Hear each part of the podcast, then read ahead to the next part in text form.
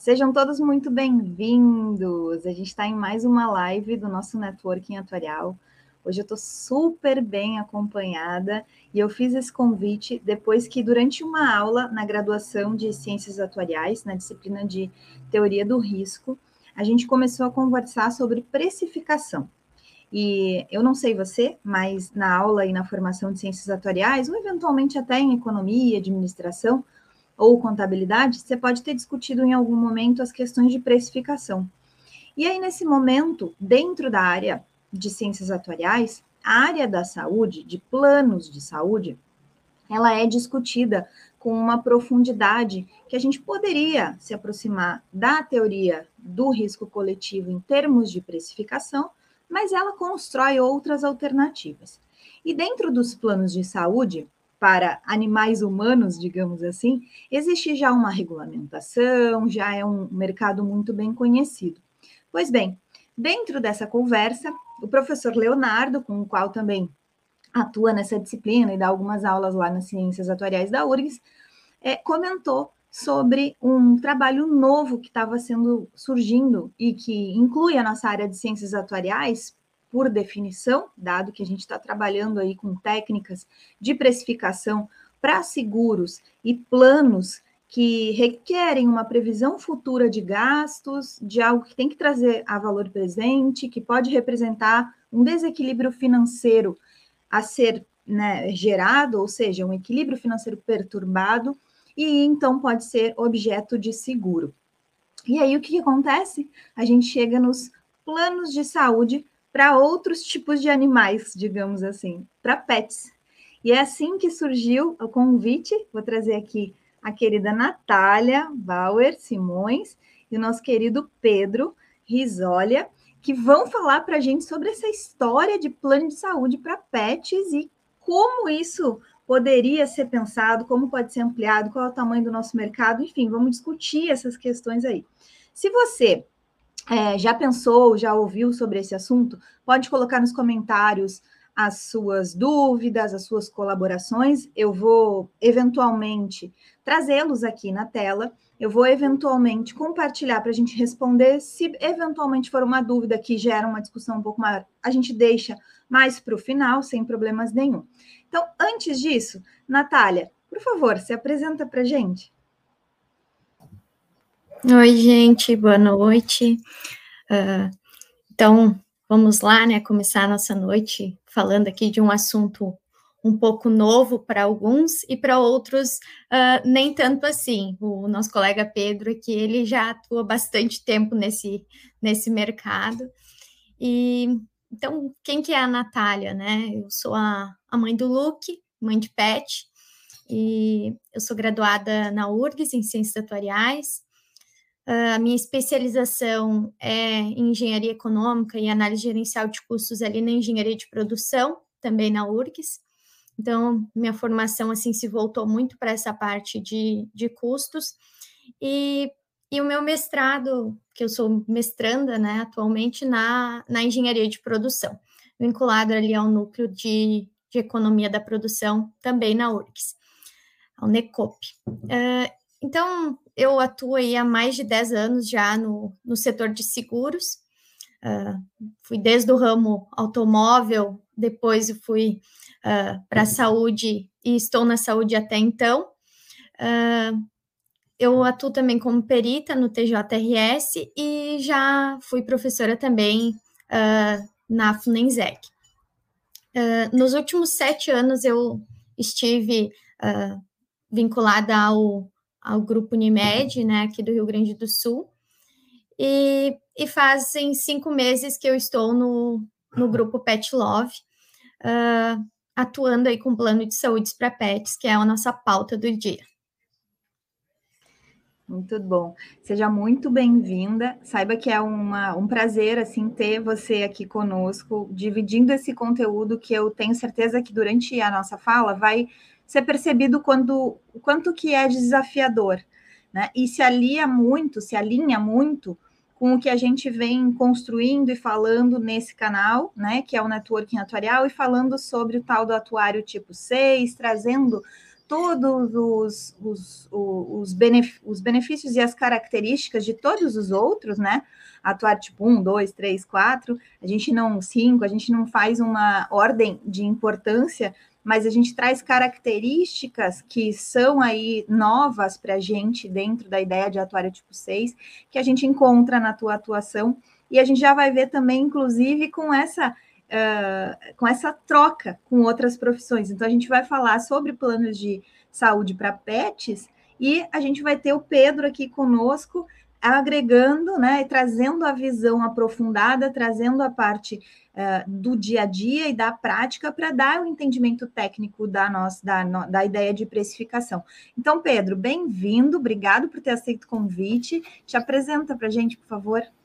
Bom, boa noite. Eu que agradeço o convite. É um prazer estar aqui com vocês. Uh, eu sou Pedro, sou formado em medicina veterinária. Apesar de ser veterinário, por enquanto eu estou sem pet. eu estou com um filhinho de um ano e três meses e meu pet acabou morrendo ano passado. A gente preferiu, por enquanto, segurar um pouquinho. Uh, então, diferente da Nath, eu, eu, por enquanto só estou pai de bípede Ainda não estou pegando um cachorrinho ou um gatinho por enquanto. Uh, fiz mestrado em farmacologia já há alguns anos pela Unesp. Estou há nove anos trabalhando nesse mesmo plano de saúde que a gente está hoje. A gente já uh, passou em algumas empresas, né? Esse plano de saúde já se chamou Health for Pet, depois uh, passamos pela Porto e agora a gente está na, na Pet Love. Dentro do plano, eu tive a oportunidade de passar pela área técnica veterinária, foi onde eu comecei. Uh, passei pela parte toda de rede, de credenciamento, área comercial. Depois acabei entrando na gerência de novas praças, aonde eu coordenava, na verdade, gerenciava, né, todas as praças uh, fora São Paulo e Rio de Janeiro. Então, Belo Horizonte, Curitiba, uh, Santos, Campinas. Então, essas praças eu acabava gerindo tanto rede quanto a parte comercial. Então, eu acabei tendo a sorte de passar em todas as áreas do plano e isso agregou bastante coisa para mim. É, atualmente, eu estou responsável pelo portfólio e todas as regras de negócio do plano. E hoje a gente está na Pet Love, que nem a Nath comentou. Muito bom, obrigada. A gente, dentro dessa estrutura de pensar em oportunidades, verifica, né, aos poucos, eu e a Natália, quando ela estava lá na nossa turma, dentro da sala de aula, conversando sobre isso, a gente conversou sobre a ideia de entender o mercado, que eu acredito que vocês vão trazer aqui um pouco, mas uma outra questão é a oportunidade que está, está se desenhando na área de produtos para pets de APOs, ou seja, de abertura né, de capital de uma empresa. Então, a gente acompanhou. Então, tem uma outra oportunidade aqui, porque os atuários normalmente não estão acostumados nos seus negócios, porque das 123 empresas seguradoras que a gente tem no Brasil, é, menos de 10 tem capital aberto. Se a gente pegar 147 resseguradoras, entre resseguradores locais, é, admitidos ou eventuais, a gente também vai ter um ressegurador com é, capital aberto. Se a gente pegar os, os, fundos de pensão, então a gente não tem nenhum muito, embora a parte de reservas técnicas é, utilize a, a, a, o mercado né, de capitais e de títulos para se fazer aí uh, funcionar. E se eu pegar a parte de saúde, a gente tem duas empresas com alguma né, abertura de capital e elas nem são só restritas à área de saúde com abertura de capital. Então, a, e, aí, e aí são, a gente tinha falado sobre números de empresas, mas são muito mais empresas em planos de saúde, cooperativas, operadoras de saúde. E na área de pets, se a gente for pegar, a gente teve recentemente a abertura de capital da da Pets, né? Da Pets 3. E a gente tem mais três empresas que já falaram aí que estão desenhando abertura de capital que oferecem produto para pets. Então, quando a gente olha empresas desse molde, né, sendo criadas, sendo estruturadas, a gente já está com a oportunidade de enxergar um crescimento exponencial, porque quando a gente tem uma captação de recurso muito alta, a gente tem uma melhora do processo aqui que a gente vai falar de precificação, mas a gente também tem uma melhora e uma possibilidade de uh, uso avançado de tecnologia. E aí, vamos ver o quanto a gente aprofunda nisso, quanto a gente conversa sobre isso para entender essa oportunidade. Então, vocês podem começar aí o conteúdo sem mais delongas, para a gente ver onde é que a gente chega hoje. Perfeito. Então, desculpa o texto todo, mas acho que é importante passar por todos os, os pontos de mercado. Como a gente está falando de um mercado até então uh, muito visado, porém pouco explorado pela grande maioria, eu, a gente preferiu trazer alguns detalhes a mais, tá? Então, o movimento que a gente está tendo dentro do mercado pet, especificamente cães e gatos, Uh, a gente está tendo um movimento nas últimas três décadas em que o pet ele deixa de ser o segurança, ele deixa de ser aquele ser que vivia no quintal, vivia na frente da casa, para viver na casa, né? dentro da casa, para viver dentro do quarto, para viver dentro, em cima da nossa cama. Né? Então, as pessoas estão adotando o pet como filho ou como um indivíduo de uh, companhia. Então, o carinho e o cuidado com esse pet tem evoluído muito ano a ano. As pessoas estão deixando uh, de, de, de não cuidar, de não fazer o preventivo para investir que esse pet acabe tendo uma vida melhor, uma qualidade de vida maior, né? Uh, então, estima-se que o setor cresça mais ou menos em 2022 14%, uh, com faturamento de 50, quase 59 bilhões de reais, tá? Só para vocês terem ideia, em 2021 foram 51,7 bilhões.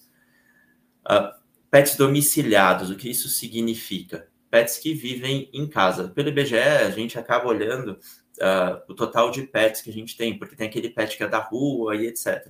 A gente está falando só de pets domiciliados, tá? São 81 milhões de cães e gatos. Aqui excluindo peixes, excluindo passarinhos, excluindo outros tipos de pets, como animais silvestres. Uh, ao longo da pandemia, houve um aumento de 30% nos gastos com PET. Isso é outro dado muito importante. É um dado que aparentemente não volta mais.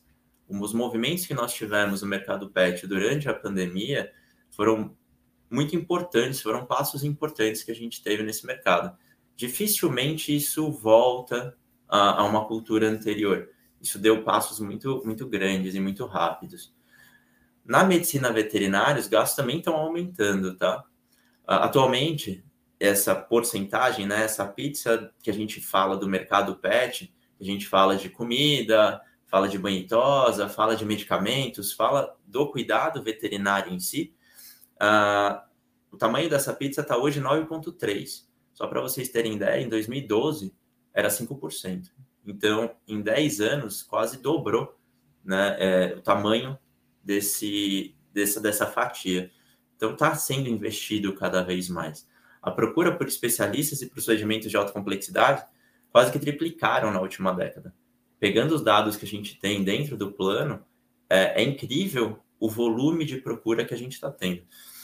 E o, aonde a gente leva isso, né? Mais especializações dentro da veterinária, Uh, e também uma curiosidade, eu não sei se todo mundo sabe, as especialidades que a gente tem na medicina veterinária são homólogas às que a gente tem na medicina humana. Então, a gente tem dermatologista, oftalmologista, cardiologista, é, fisioterapeuta, acupunturista. Então, tem uma gama enorme de especialidades, tais quais nós temos na medicina. E também nós temos hoje equipamentos muito próximos da medicina, como tomo, ressonância, endoscopia, e que até então os, os preços disso impediam de que o tutor acabasse fazendo. Com o volume, uh, os preços acabam diminuindo e você, consequentemente, acaba aumentando o volume, que é mais ou menos o que a gente está conseguindo enxergar dentro desse mercado. Uh, um ponto importante aqui que eu tava, tinha comentado, né? 54% dos brasileiros adotaram animais de estimação na pandemia. Essa cultura que eu tinha comentado, isso, isso não volta mais. Óbvio, talvez o volume diminua de pets adotados. As pessoas estão é, usando né, o trabalho híbrido hoje, uh, muitas já voltaram presencial para o trabalho, dificilmente a gente vai ter essa mesma é, configuração para que ocorra tantas adoções. Mas o cuidado com o pet, essa cultura já não é, é muito difícil de retornar. Os pets entraram realmente na, na vida e na rotina dessas famílias. E aí, sim, lógico. Sabe que tem um ponto aqui que eu quero chamar a atenção, que é a questão cultural. E, e, às vezes, quando a gente fala, vocês que estão aí é, dentro já uh, de negócios que são que, que giram volumes enormes e tudo mais, já estão acostumados da obviedade, da necessidade que existe é, e, e da importância do negócio. Mas quem está de fora muitas vezes pode olhar e dizer assim: nossa, mas plano de saúde para pets vai cuidar de pessoas, né? Vai cuidar de só que me faltava. É, é, é natural de quando a gente não enxerga o mercado e não tem uma, uma criticidade aprofundada do que a gente está falando, que se pense nisso. Eu diria, eu também já pensei assim, né? Quando a gente estava brincando aqui em casa e falando sobre o plano de saúde para pets, a Natália logo me perguntou: Nossa, teus gatos têm? Eu falei: Não, eu tenho três gatos humanos, né? Para pagar plano de saúde aqui em casa, fora os humanos adultos. E aí ficamos brincando sobre isso. E aí a Natália, é, depois ela vai comentar sobre isso, o qual a definição né, da importância do plano de saúde, mas eu não tinha me atentado para esse conceito que está intrínseco na tua fala, que é eles entraram dentro de casa. Os pets dome, foram domesticados e, e foram. É, tipo, eles não entraram só dentro de casa, que foi a tua fala, eles sobem nas nossas camas. Exato. Eles estão no meio dos nossos armários, no meio das roupas, volta e meia tem um monte de roupa aqui. Eu olho cheio de pelo branco que aconteceu, um dos gatos que estavam lá dentro. Ontem, anteontem, acho que eu postei nos stories a, a Gatunilda, que quem me segue lá no Instagram, Instagram conhece, a Gatunilda no meio das toalhas aqui dentro. E aí, olha o que, que a gente está falando. A gente está falando de uma questão de saúde familiar o controle da saúde animal, da forma com que a gente é, é, troca né, ali uh, conexões, carinhos, tudo mais com o gato e com o cachorro, a gente está falando sobre a saúde das pessoas. O cuidado do animal influencia na saúde das pessoas. E a existência de um plano de saúde para os pets significa que eu tenho dentro dessa possibilidade a capacidade de dar uma cobertura ali com um limite né, de gastos. E a gente já vai falar sobre isso, não quero antecipar esse caso. Mas eu quero chamar atenção sobre esse ponto. Tem a questão cultural que surge a oportunidade de negócio também. Exato. São dois pontos, assim, só para complementar a tua fala. Por favor. É... Que me traz muito forte isso. Quando entrei na, na, na medicina veterinária, há muitos anos atrás, uma das falas de um professor meu foi foi muito forte aquela fala para muitas pessoas, mas logo na primeira aula que ele deu, na, na, aula magna, foi exatamente se você gosta somente de pets, se você não gosta de gente, aqui não é teu lugar. Os pets, eles não estão, eles não existem nas nossas vidas uh, porque a gente não gosta de ser humano. Muito pelo contrário, né? Uh, os pets, eles estão ali para nos trazer um complemento da nossa vida. Uh, muitas pessoas usam PET para depressão, para traumas, para pessoas especiais, e, e, aí vai embora a, a quantidade de necessidades afetivas, motoras que a gente traz com os pets. Então, vai muito além do que sim só um brinquedinho que hoje a gente não consegue ver mais dessa maneira. E o segundo ponto, logo quando a gente abriu o plano, né, em 2012, eu, eu acabei atuando em várias áreas, como eu falei, e aí a gente acabou indo, uh, eu fui com a minha esposa na época, numa casa na periferia de Itapecerica da Serra, que é uma cidade periférica de São Paulo. Tem grandes condomínios, mas a gente não foi nesses grandes condomínios, a gente foi realmente na periferia dessa cidade. Então, a gente não tinha arranjado veterinário na época que atendia ali na região, fomos nós atender e a gente foi fazer uma microchipagem na época, que era um, um, um dos pré-requisitos para entrar no plano. Quando a gente foi lá, numa casa muito simples, uh, tinham cinco filhos e o pet. E a minha esposa brincou com a, com a, né, com a mãe, comentou, poxa, mais um filho tá tendo plano de saúde, né? Ela falou, não, é só ele, só. O restante vai tudo no postinho. Aqui a gente não tem postinho para atender pet, então ele precisa do plano. E é um ponto exatamente que eu vou comentar no próximo slide, porque as pessoas têm, essa necessidade de cuidar do pet e a gente não tem isso. A gente não tem o SUS veterinário. Apesar de grandes capitais já terem hospitais, muitas pessoas podem comentar isso, tem hospitais públicos, são três, dois, e esses hospitais públicos atendem uma comunidade carente, muitas vezes não fazem procedimentos de alta complexidade, é, é um início de um processo, mas está muito longe de atender a necessidade que essa população necessita. Uh, e um outro ponto aqui, né, que a gente pode trazer, fazendo um comparativo, e esse comparativo é muito válido. O que, que aconteceu quando a gente olha aqui da década de 80 para 2000, uh, 2010, né? O que, que aconteceu nessa década? Foi a grande entrada de planos de saúde, na né? grande aquisição de planos de saúde, apesar do plano de saúde ter vindo lá atrás, há muitos anos atrás, aonde a gente teve uma entrada maior da população, se deu nesse, nessa época aqui. Então a gente conseguiu enxergar esse crescimento né, da expectativa de vida do brasileiro muito associado ao acesso à medicina. Hoje a gente tem aproximadamente isso varia bastante ano a ano, mas 25% da população brasileira possui plano de saúde. Uh, os outros 75% vão para o SUS. Imagina você ter uma população inteira de pets, 100 mil, né, 100%, é, sem ter acesso a uma, a uma medicina gratuita e de qualidade. Então, a, a nossa expectativa, né, com o plano de saúde é exatamente ser um aliado nesse cuidado e na melhoria e no aumento da expectativa de vida desse pet. pouquinho de mercado, de mundo, o que, que a gente pode falar, né? Suécia, por exemplo, 40% dos pets possuem plano de saúde. Na Grã-Bretanha, uh, 25% dos pets possuem plano de saúde, e a gente traz ali a Pet Plan como principal player. Estados Unidos, 2% dos cachorros, 1% dos gatos tem plano de saúde. Aí a gente traz Pet Plan, Trupanion, Nationwide e Lemonade.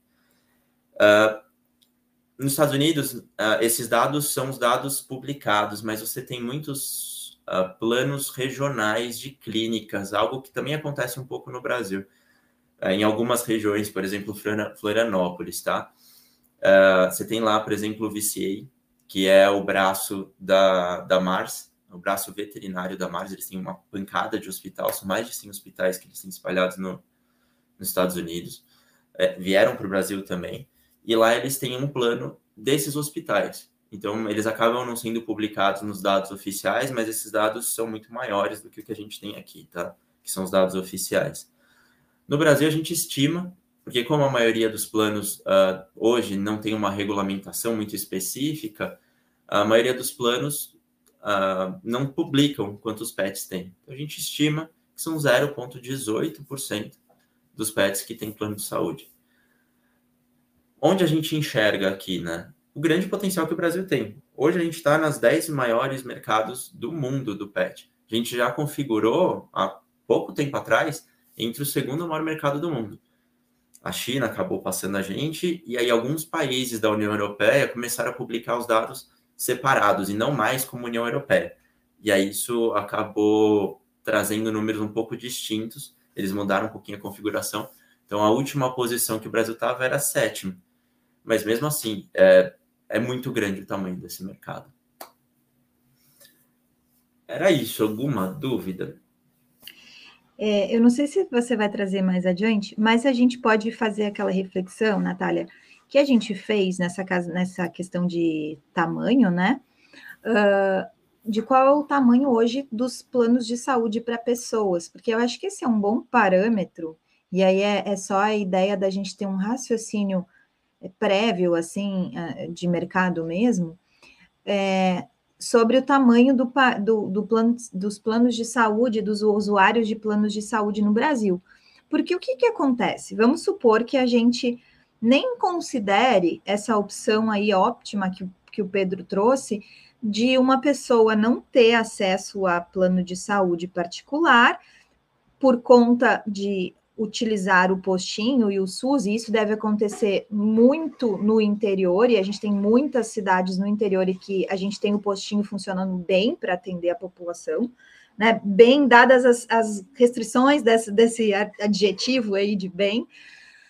É, e não, não tem daí atendimento para pets, né? E aí se configura esse caso. Mas eu estou até desconsiderando é, essa parte do mercado e estou dizendo assim: bom, toda família que tem já uma, um benefício, sendo ali de um plano de saúde individual no Brasil, é, um segundo momento, quando descobre os benefícios da gente ter um limite de gastos instituídos por um boleto ali, né, todo mês mensal, e eventualmente quando a gente tem a experiência de, de, de, salvar uma pessoa porque tinha feito o plano de saúde, e aí tem a convivência com o um bichinho, e também descobre diversos cuidados que é, se agregam e se. E na realidade assumem uma importância maior ainda a partir do momento que a gente coloca eles para dentro de casa, para cima da nossa cama, né? Então, qual é? Você sabe mais ou menos? Você lembra, Natália, mais ou menos esse número de pessoas? Senão eu busco aqui. Eu lembro que naquele dia a gente fez essa busca do número de pessoas que têm plano de saúde. 48, 48 Mil, milhões. É. é. Um, um quarto da população, né? Uma coisa é, assim. É, um quarto, mais ou menos, isso. E... É, são 25% mais ou menos. É.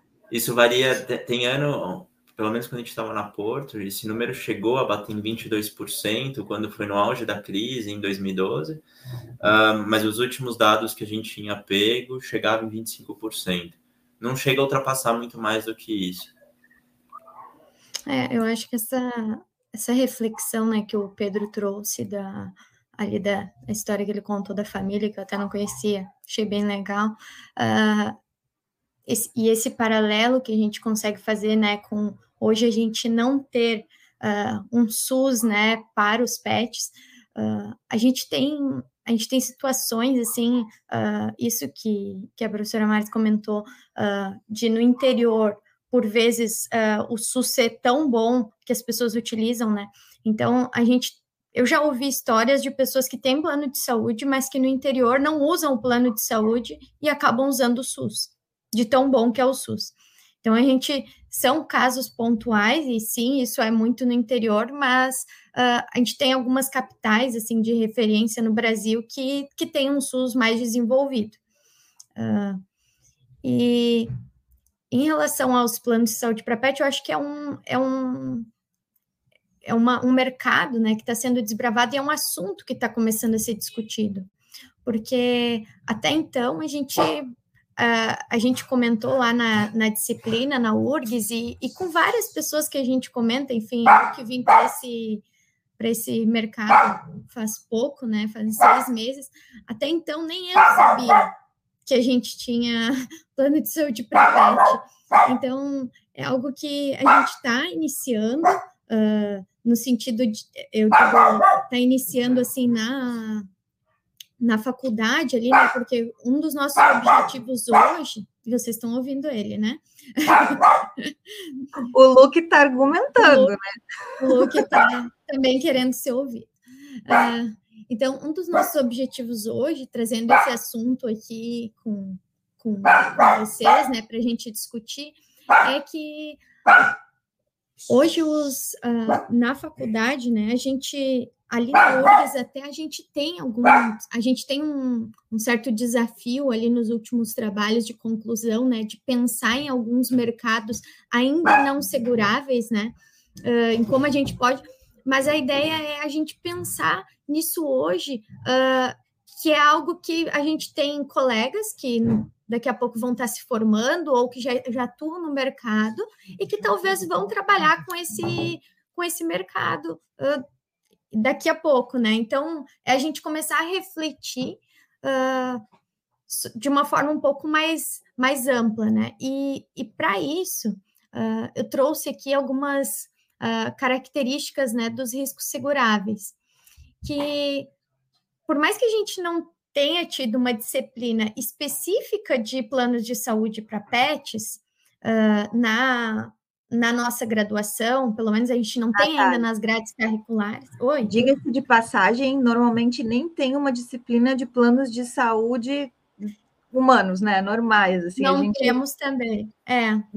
A gente lá na URGS Verdade. tem o privilégio de ter o professor, Ur, o professor, professor é, Lumertz contribuindo e, e, e, assim dando, todo... mas ainda falta, por exemplo, a gente poderia muito bem pensar em configurar alguma coisa nesse sentido, né? Gente, é. Letícia está aqui, seja bem-vinda, amo pets. Que linda. Fábio, boa noite. Aproveitar que eu te interrompi para dar os boa noite. Antônio, boa noite. Pessoal que está chegando, que já chegou, Alessandra. Muito bom, Ellen, boa noite, todo mundo. Mas vamos então para as características que você separou para a gente olhar. É. É, então, assim, eu quis trazer uma construção, pessoal, uh, para quem, quem, algumas pessoas, assim, né, que já atuam há muito tempo no mercado, talvez isso seja um pouco óbvio, mas para algumas pessoas que ou saíram da faculdade, às vezes trabalharam apenas em um ramo, uh, então, como que a gente construiria, né, um raciocínio uh, se vocês fossem desafiados, né, aí, aí criar um setor atuarial ou até mesmo no, de algum mercado novo, além de plano de saúde para pet ou qualquer um outro que fosse, né? Uh, então, antes de qualquer coisa, a gente tem que pensar se esses riscos, né, eles podem ser uh, seguráveis, né? Então, aqui no caso do, dos planos de saúde para pets, é muito legal porque a gente consegue fazer um paralelo muito interessante com os planos de saúde humanos.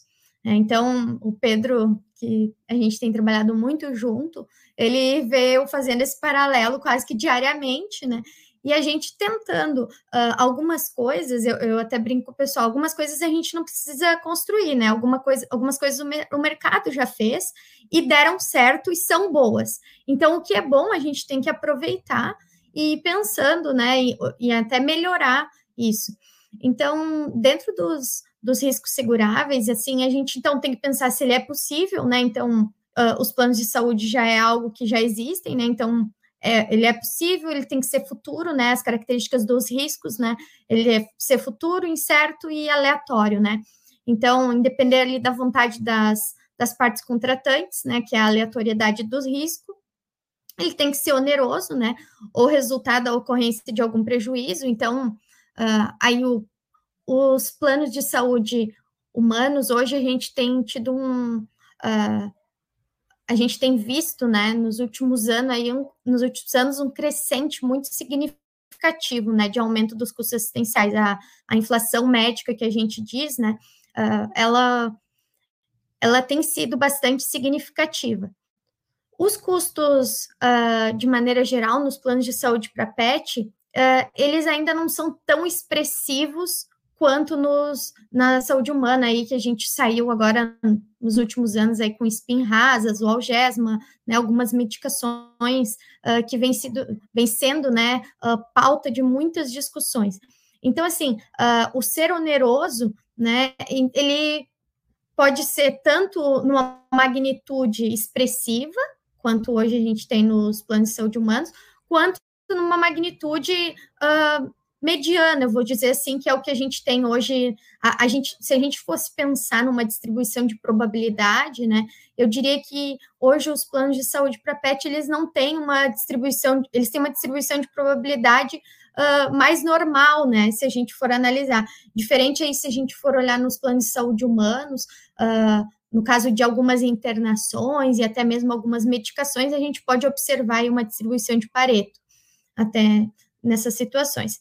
Então, uh, além disso, ele tem que ser mensurável. Então, os, hoje, né, os, os custos dos planos de saúde eles são perfeitamente mensuráveis, né? Uh, ele tem que ser de interesse do, do segurador e tem que ser economicamente viável. E aí, quando a gente fala em ser economicamente viável, aí a gente já começa a entrar, nós, atuários, uh, analisando a viabilidade desse, desse preço, né?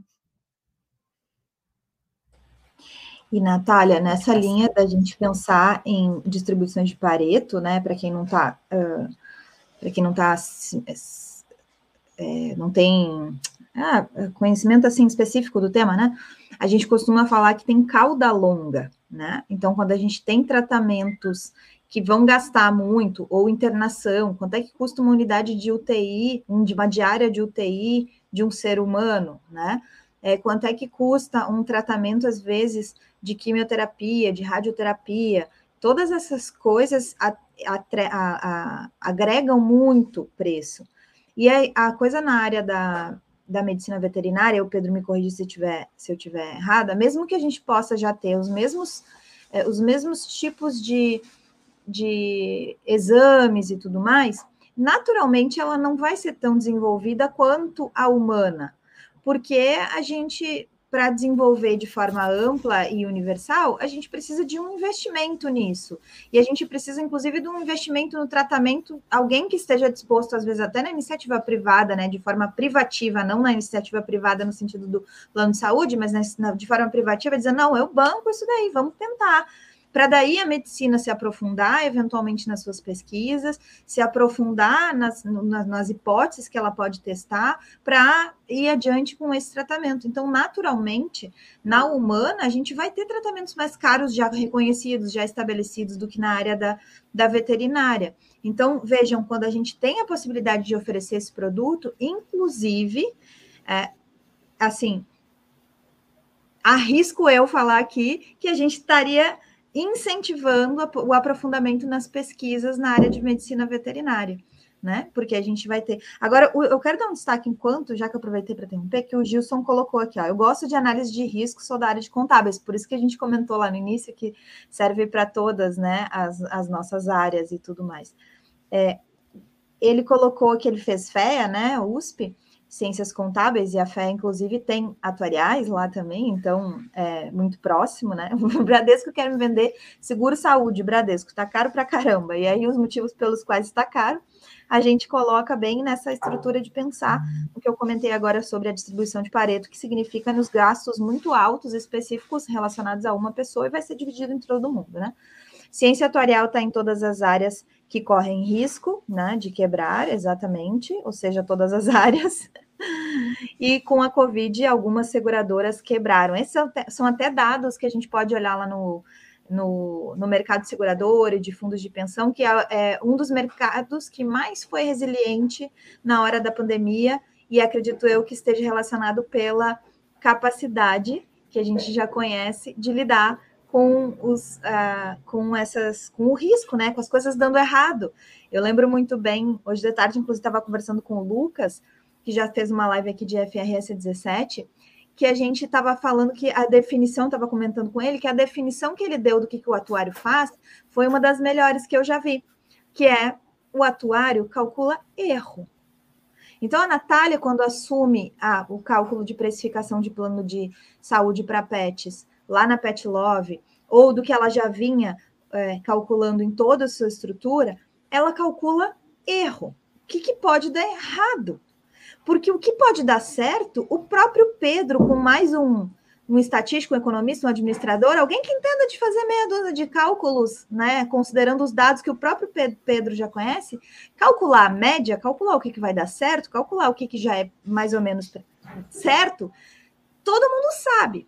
O atuário é que vai se estabelecer e vai se uh, especializar em calcular erro, né? E aí, quando a Natália trouxe agora, só para fechar o, o parênteses enorme aqui que eu abri, quando a Natália falou sobre a questão de de Pareto, né, de distribuições com cauda longa, eu arrisco dizer, e queria que o Pedro falasse sobre isso, que a medicina veterinária a gente ainda não tem, mas eventualmente, num futuro próximo, a depender dos desenvolvimentos das pesquisas, a gente pode também chegar nesses pontos aí. O que, que você acha, Pedro? Hum, na verdade, a observação foi perfeita. É exatamente o momento onde a gente está. Existem muitas pesquisas, principalmente quando você olha para as universidades públicas, né? É, voltada para medicina de ponta, onde você olha. Pô, eu tenho colegas que estão no HCOR, né? No Hospital do Coração, fazendo pesquisa ali com cirurgias que a gente hoje não consegue imaginar no particular, na medicina veterinária, por conta de custo. Ainda está uma maneira ainda muito empírica. Mas a gente vai conseguir evoluir isso, né? Hoje, quando você. Um, um daqueles momentos que eu comentei, a gente tem uma inversão de valores entre a medicina e a medicina veterinária, aonde na medicina o médico ele está muito valorizado e, e, com toda a razão, né? Mas na veterinária ocorre o contrário. O médico veterinário ele é subvalorizado quando se compara a exames, que é um maquinário muitas vezes que acaba fazendo. Então, o veterinário hoje ele acaba cobrando por um hemograma quase o mesmo valor da consulta dele, e sendo que é uma máquina que vai fazer. Tudo isso porque não tem ainda um volume, uma rotina muito grande. Então, quando você olha para tratamentos mais prolongados, para tratamentos mais complexos, uh, acaba entrando exatamente nesse problema. Você não tem volume, não, não entrando volume, uh, você não consegue custear isso. Quando você não consegue custear, você acaba não desenvolvendo novas tecnologias para baratear isso.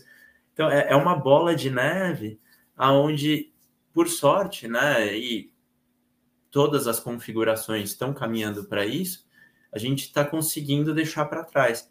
Estamos andando a passos largos, mas ainda estamos há alguns anos longe da medicina, para a gente conseguir comparar, fazer transplantes, por exemplo. Uh, e aí, só me permite fazer um ponto, né? Mas aí, olhando mais para a parte técnica em si, uh, por sorte, na veterinária, e aí me perdoem as pessoas que pensam o contrário, mas a gente ainda tem a possibilidade de encurtar o sofrimento do pet. Né? O pet ele, ele consegue muitas vezes dar sinais de que ele não vai ter volta e não tem a necessidade, como a gente tem na medicina, de prolongar esse sofrimento. A gente consegue encurtar isso. Então, aquelas internações onde o pet, imagina se ele vegetando, dificilmente isso vai acontecer no mesmo volume, nas mesmas condições que ocorrem na medicina. É, vai acontecer de alguma certa forma, mas não nessa mesma magnitude que a gente tem uh, um coma de aí de anos que não conseguem ser finalizados. Muito bom. Então, Natália, essa, esse ponto que tu trouxe a preocupação aqui de ser oneroso, é, né, o resultado de uma perda, ocorrência de prejuízo aí, que ainda não é tão grande, de repente as pessoas ainda até pensam assim, ah, mas é, será que é realmente né, um risco segurável, que é a discussão que tu coloca aqui, inclusive porque, já adiantando, não é um setor regulado pela área de seguros, pela SUSEP, não é reconhecido como um setor assim tal, ou seja, Pet Love está muito à frente já, contratando uma atuária, fazendo gestão de risco e tudo mais, é, pensando nisso, mas a rigor não é um setor regulado, né? Muito embora ele seja um setor atuarial, isso não tem, não tem discussão, mas ele não é um setor regulado. E aí, essa questão de ser oneroso, acho que com essas considerações aí que a gente conseguiu fazer junto com a tua fala, já coloca uma visão de de médio ou longo prazo, né? Ou seja, pode ser que seja muito oneroso. E sobre a questão da, do caso humano da eutanásia, que ainda não é permitido, e no caso dos animais, como é que chama é, quando se faz a, a morte? É, eutanásia também. É eutanásia também? É, tá. É, a gente, eu vou deixar para discutir isso, porque eu quero fazer algumas comparações, e vou deixar a, o comentário aqui do Bruno, que o Bruno trouxe aqui um boa noite atuarial, é, memorando o nosso professor Paulinho Ferreira, que sempre fala bom dia, boa tarde, boa noite atuarial, e ele fala que bom dia, ou boa tarde, ou boa noite atuarial é uma atuária ser uma maravilha atuarial, como é que é? É uma redundância, porque maravilha e atuarial são quase a mesma coisa. Então, rememorando aqui o professor Paulinho. Pedro, desculpa, tu está entre duas atuárias aqui, eu vou ficar exaltando a ciência atuarial, muito embora eu seja apaixonado também pela medicina. Fique e, tranquilo. o Bruno, o Bruno aqui traz uma, um questionário, né? Um questionário não, um comentário. É tema muito bom, e ele fala sobre que logo em breve né, vão lançar um uh, cemitério para pets. Isso foi um tema das nossas conversas, mas eu vou deixar isso aqui lá para o final, para a gente seguir aqui em termos de tema, porque isso aqui é tipo estudos futuros, sabe? Quando a gente está fazendo nosso TCC e aparece uma coisa que a gente gostaria de falar sobre, mas a gente diz, não, vamos deixar isso aqui para estudos futuros. É a mesma coisa aqui desse tema. Então, Bruno, eu te vi aqui no teu comentário, pertinente, interessantíssimo, e a gente conversa com, sobre isso mais adiante. Segue, Nath, tá contigo. Então tá. Uh, nossa, uh, a conversa nos gera muitos insights, né? Uh, muito legal isso, porque esse paralelo que a gente faz com a medicina humana, em muitos casos se aplica, em outros nem tanto, em outros a gente consegue até visualizar o que teremos em, daqui a alguns anos, né? Então, uh, e eu acho que todos esses, eh, todos esses pontos que a gente trouxe, né, é para a gente começar uh, a pensar então, em alguns, uh, inclusive aqui, já quase que introduz esse, esse slide que eu trago agora, que é relativo aos, aos pilares né, da subscrição de riscos. Então, assim, uh, a ideia, pessoal, é que a gente pense, né, nós como atuários, né, uh, estabelecendo um setor, né, desses numa, numa empresa. Então, a gente estabelecer os padrões de preço é, é algo que é a nossa rotina, né? Então, a gente tem que buscar manter o mercado estável, então, uh, criar um produto né, viável. Uh, e para isso, a gente também vai, ao mesmo tempo, né, fazer o gerenciamento da prestação de serviços. Então, uh, essa esse gerenciamento da prestação de serviços vai desde a nossa rede até o que a gente hoje está desenhando de escopo do produto. Então, até comentei lá na, lá na URGS, né, quando dei a aula, que uh, ali na, no grupo Pet Love a gente tem um setor de portfólio, né, que é a área que o Pedro hoje uh, é responsável, e, e, que eu achei muito legal, porque a gente não tinha uma área específica desta lá na, na Unimed, quando eu trabalhei, uh, e eu também não, das pessoas que eu já tinha conversado, assim, da saúde suplementar, eu ainda não tinha não, não tinha visto, né, nenhuma área específica disso, o que é muito legal, porque, assim, uh, o Pedro, ele tem toda uma expertise, né, da medicina veterinária, uh, que, por vezes, a gente, como atuário, a gente, a gente necessita, né, estar próximo, uh, a gente acaba, por exemplo, lá na Unimed, a gente se aproximava, né, dos médicos para para às vezes discutir algumas coisas relacionadas às coberturas do produto, mas para ter uma pessoa desenvolvendo uh, as características que vão estar tá, uh, na cobertura do produto, isso é, eu, eu vejo isso hoje como uma, um ganho muito forte, né, dentro do produto. É, a gente traz interações muito, muito legais, assim, e que e contribuem demais com a parte de precificação, porque não basta a gente precificar, né, a gente tem que entender o que a gente está precificando, né, para a gente conseguir ser o mais assertivo possível. E, e, conseguir né, ofertar a cobertura adequada. Então, enfim, uh, a, o Pedro sempre, quando a gente traz, e também, assim, no grupo Pet Love, né, a gente não quer simplesmente vender um produto, a gente se preocupa uh, com ofertar algo que seja suficiente e que, e que traga, né, uh, a prevenção e todas as necessidades do pet, né, dentro da, da cobertura do produto. Não é vender, né, simplesmente, tipo, a gente brincava lá que às vezes tem algumas empresas que é o vender, vender, vender, né?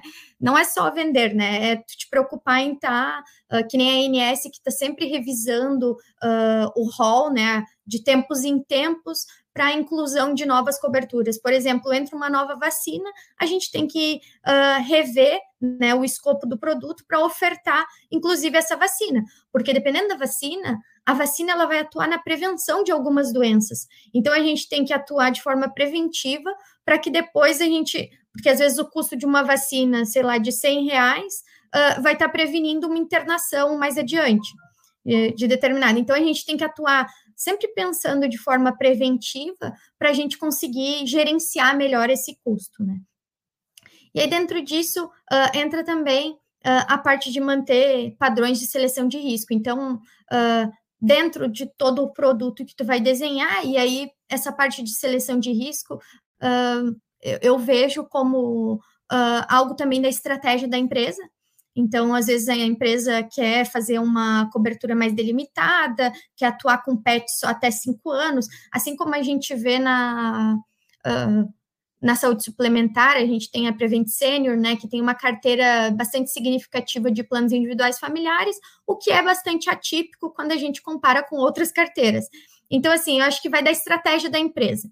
Então, do que a empresa quer ter de seleção de risco, né, para a sua carteira, né, para o seu portfólio ali que ela está desenhando. Pode passar, Pedro. Então, eu quis aqui, pensando assim, na, a professora Maris viu lá quando a gente foi na URGS, né, mas pensando muito assim nas pessoas que, que podem vir a desbravar esse mercado ou qualquer um outro parecido uh, e talvez possam se basear né, nesse, nesse tipo de, uh, de instrução aqui, né? Então eu tentei trazer um pouco do, do pricing assim em etapas, né?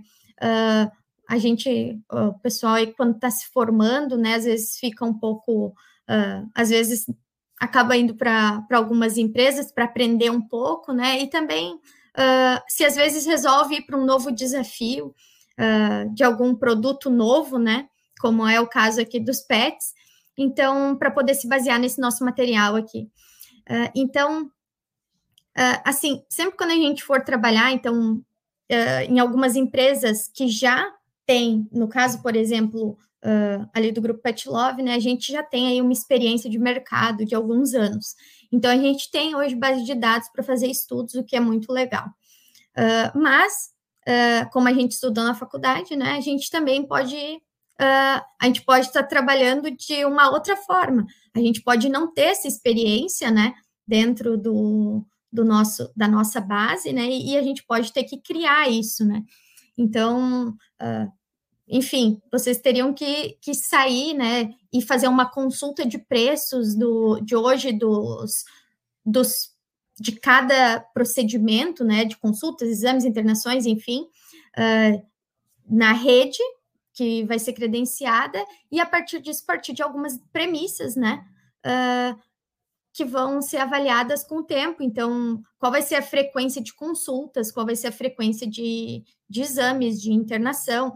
Então, assim, por vezes dá para tentar fazer, não diria bem um paralelo, mas dá para uh, avaliar como isso é nos planos de saúde humanos, porque paralelo direto não dá para a gente fazer, não dá para ser uma correlação tão direta, mas uh, quando não se tem nada, a gente uh, vai estudando o que tem, e aí a gente pode também uh, tentar localizar alguma coisa daqui a pouco dos Estados Unidos, ali como o Pedro mostrou, né? A gente tem algumas seguradoras de outros países, daqui a pouco ver se não tem não dado aberto disponível.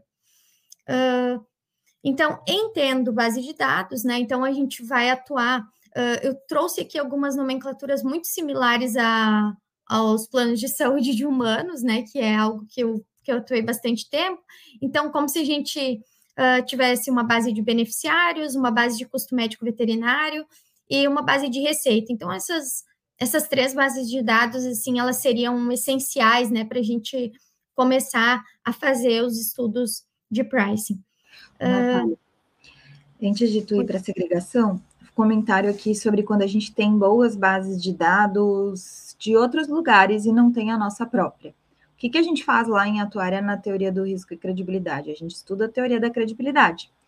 Então, Exatamente. a gente pode descobrir qual é a credibilidade que a gente dá para os poucos dados que a gente tem e quanto de credibilidade, que é a complementar, a gente dá para os dados que a gente tem de mercado. E nesse caso, a gente pode ainda pensar em dividir os dados de mercado em dois tipos. Um tipo que vem de dados de saúde de pessoas, né, de bichos humanos, digamos assim, de animais humanos, e a outro que vem da base de dados de, é, de mercados externos, né, de fora do país. Uhum. E muito embora eu vejo na tua fala assim uma, uma um cuidado para dizer, olha, né, a gente não pode muito comparar com humano e tal. E eu acredito que seja pelo posicionamento mesmo que a gente acaba fazendo. As pessoas não tratam às vezes com naturalidade alguns produtos novos de mercado. Muito embora é, quando eu falo que ah, bichos humanos ou animais humanos, né, a gente consegue entender que a gente está falando do mesmo tipo de risco, preservadas as proporções. E por quê? Porque se eu for pegar os modelos que a gente tem de sobrevivência de humanos, as leis de mortalidade que a gente usa na ciência atuarial para prever é, aposentadoria e pensão, e quando a gente busca uma lei de mortalidade com base em alguns dados, essas leis de mortalidade são ancoradas em leis, elas são leis porque elas são leis na tentativa de escrever leis naturais. Inclusive, algumas delas são baseadas nos modelos de sobrevivência de abelhas. E é uma das que Sim. mais se adequa para entender a sobrevivência de humanos. A previsão de sobrevivência de humanos, a lei de mortalidade que a gente mais utiliza, ela é baseada numa leitura né, feita com a sobrevivência de abelhas. Então, é, a gente tem esses paralelos e a gente mesmo da ciência atuarial utiliza esses modelos baseados em sobrevivência animal. Então, é uma ba a base de dados ela é importante puder utilizar a precificação e a parte da teoria de credibilidade num, num caso que nem esse que tu disse, que tu a gente pode trazer dois tipos de bases adicionais, né? Eu tenho a experiência própria da própria seguradora e eu tenho da seguradora ou enfim da empresa e eu tenho a experiência adicional e essa adicional pode ser adicional 1 e adicional 2. Então é, é, é sim esse raciocínio que tu trazes é um raciocínio que é válido, né? Mesmo que a gente faça com esses cuidados. Então é muito importante fazer esses paralelos, muito bom. É, a, a teoria da credibilidade, para quem não está familiarizado, né, é, é, eu até vou falar assim, né, de maneira bem, bastante simplória, né, como até comentei com o pessoal lá na, no grupo Pet Love, que é como se fosse uma média ponderada, né, então quanto a gente está dando de peso para cada base, para cada estudo que a gente está fazendo, e a gente até fez um estudo nessa linha, eu e o Pedro aí, uh, de a gente está criando um produto a partir de outros produtos que a gente tem, e aí a gente usou a teoria da credibilidade. Então, uh, é, é, bastante aplicável, assim, uh, bem interessante mesmo, como ela pode ser utilizada. E hoje, se a gente for, né, eu não quero ficar focando na, na saúde suplementar uh, de humanos, mas assim, hoje, é como eu disse, tem coisas que a ANS já fez, né, que ela tem outras que ela copiou da Suzep, e tem algumas que ela, que ela criou e que são muito boas, e que é interessante a gente manter. Então, por exemplo, a segregação dos, dos custos assistenciais, né, de grupos assistenciais, que hoje a ANS faz consultas, exames simples, exames complexos, terapias, 1 e 2, outros atendimentos ambulatoriais, internações, uh, são, por exemplo, segregações que hoje uh, eu continuo fazendo, pelo menos, uh, na, na, nos planos de saúde de PET, porque eu acho que são, uh, se a gente for se analisar assim na parte estatística, uh, por exemplo, a distribuição de probabilidade de consultas, uh, ela, ele se comporta de um jeito, né? A distribuição de probabilidade de internações, de exames, então são grupos interessantes de serem analisados de forma segregada. e aí da gente fazer a apuração do risco, né, segregado. Então, uh, um ponto que eu quero trazer aqui, uh, que eu acho super importante, que é o cálculo dos, uh, dos PETs expostos, então é de pegar a base de beneficiários e fazer a, a, o cálculo da exposição. Isso é algo que muitas operadoras de plano de saúde já fazem hoje, que o que, que seria, né? É a gente apurar quais PETs estão Uh, ou quais né, humanos estão uh, expostos ao risco ou seja, posterior ao período de carência. Então, porque se a gente for avaliar uh, a base de beneficiários, considerando todas as pessoas, né, os pets ativos, uh, a gente, por vezes, não, eles não estão, uh, eles não estão expostos, né, à, à, cobertura naquele momento. Então, isso é, é para questões de precisão de apuração do risco, é bastante relevante. E eu trouxe aqui o item relativo à definição de portfólio, que é algo que agora lá na Unimed a gente a gente atuava com isso no setor atuarial, então era uma pauta que a gente discutia. E, e ali no grupo Pet Love hoje a gente tem um setor específico que eu vejo como um, um ponto bastante interessante assim uh, em termos de, de troca e enfim até de insights assim que traz para a gente que está precificando. Pode passar. E assim, uh, então, agora entrando na, na parte mais da matemática uh, atuarial mesmo e de precificação, uh, então eu trago aqui como etapa 2, então, após né, feito todo, todos aquele, após avaliado todos aqueles pontos ali iniciais, né? Então, às vezes, né, até comento quando estava ensinando algumas pessoas, a gente gasta mais tempo naquele slide anterior do que neste. Porque se a gente modela a base bem direitinho, a gente deixa tudo segregadinho para fazer os cálculos aqui, claro, depois é para interpretar e analisar, a gente também gasta um outro tempo, mas para uh, se, se, a gente já tem uma planilha bem definida, né? Uh, essa parte aqui acaba sendo mais rápida do que a parte anterior, porque a parte anterior entra toda uma toda uma análise de subscrição, né, que a gente como atuário precisa fazer. Então, uh, daquela segregação dos custos, né? Então, por item de despesa assistencial, a, a gente necessita então calcular a frequência, né? Que a frequência vai ser a quantidade de eventos, então quantidade de consultas, quantidade de internações, exames, terapias, né? Pelos PETs expostos, então a gente chega na apuração de quanto vai ser a, a frequência daquele item de despesa assistencial.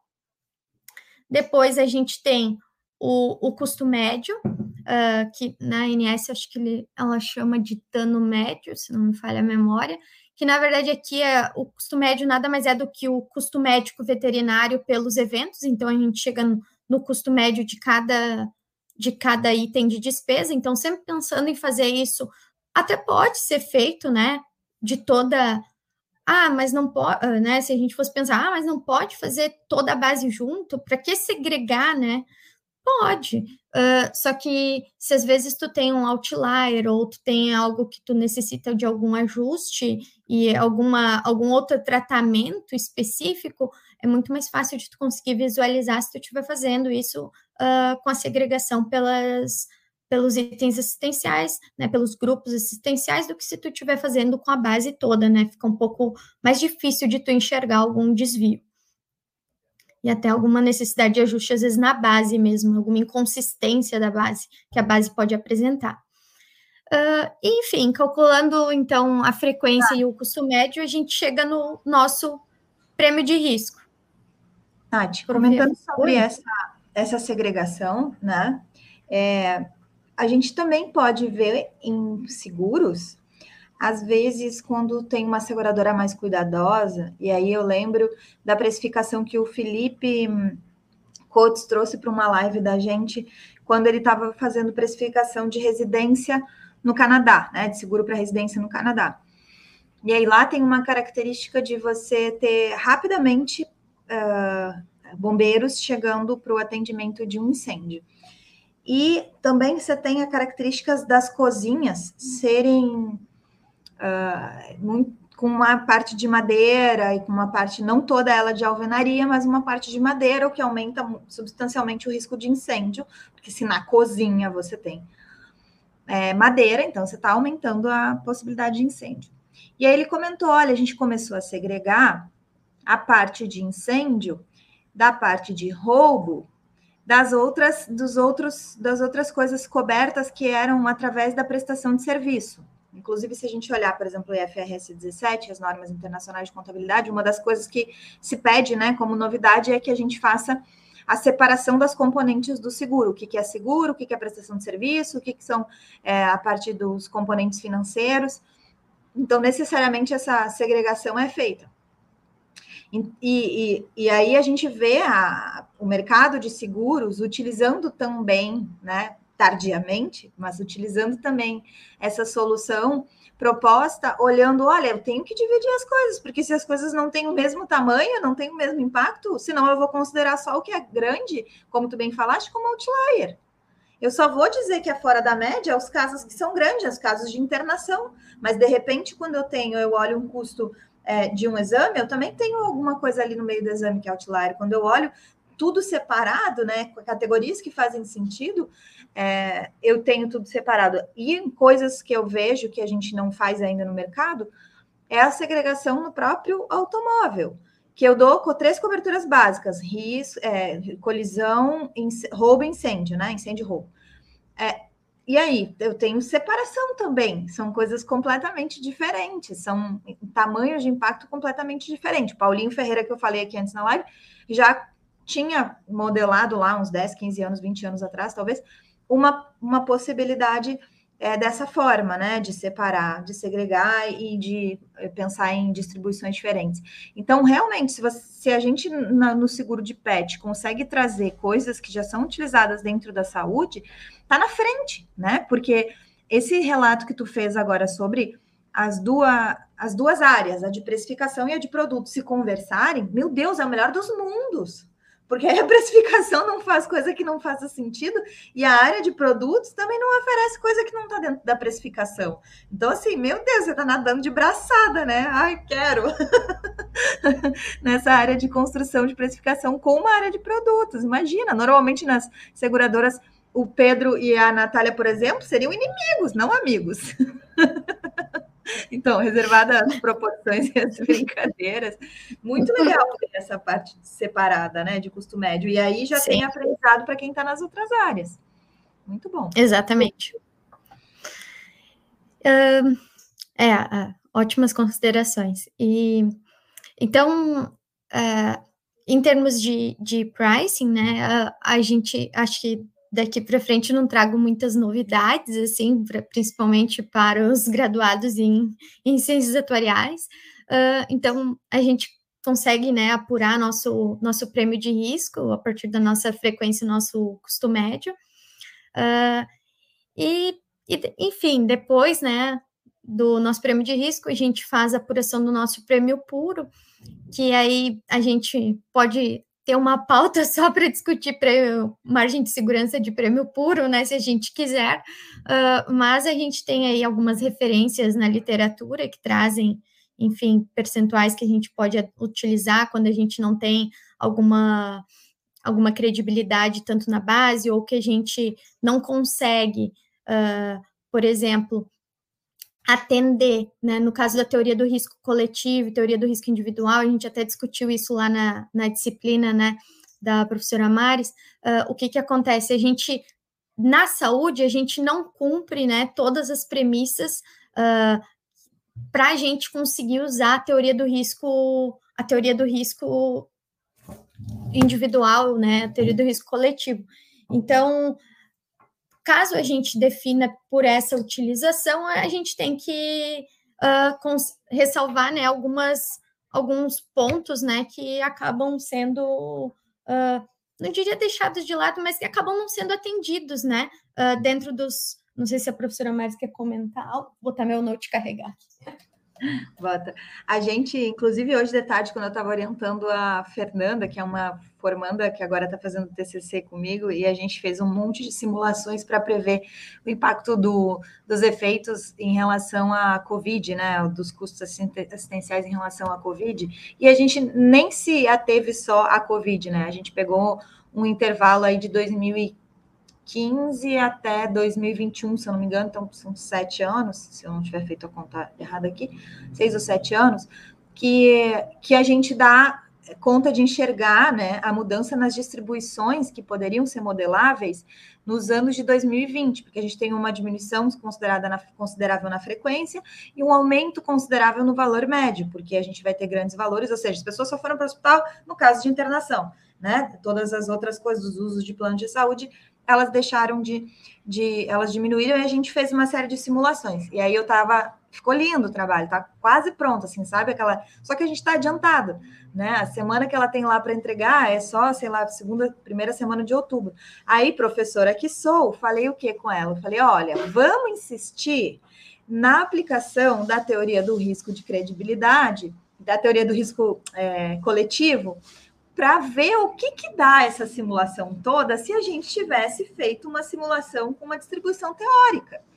E aí mandei, ela para casa, deve estar querendo me matar agora, porque eu tenho final de semana para ver a distribuição que daria se a gente utilizasse uma poção composta com uma gama, com alfa e beta, e aí a gente calculou lá qual que daria.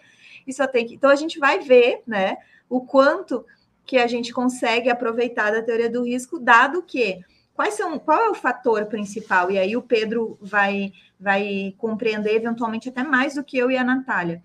Quando a gente está fazendo lá a precificação, usando teoria do risco coletivo, a gente pressupõe independência entre as ocorrências, além de serem identicamente distribuídos, ou seja, dado que ocorreu, a próxima ocorrência ela deveria não ser previsível com base na anterior, e como em saúde a gente, em geral, é, considera eventos diferentes, né? Na saúde lá se fala na guia, quantos cada, evento, cada linha ali da guia é um evento. Eles não são independentes. Então, eu já quebrei o pressuposto da independência.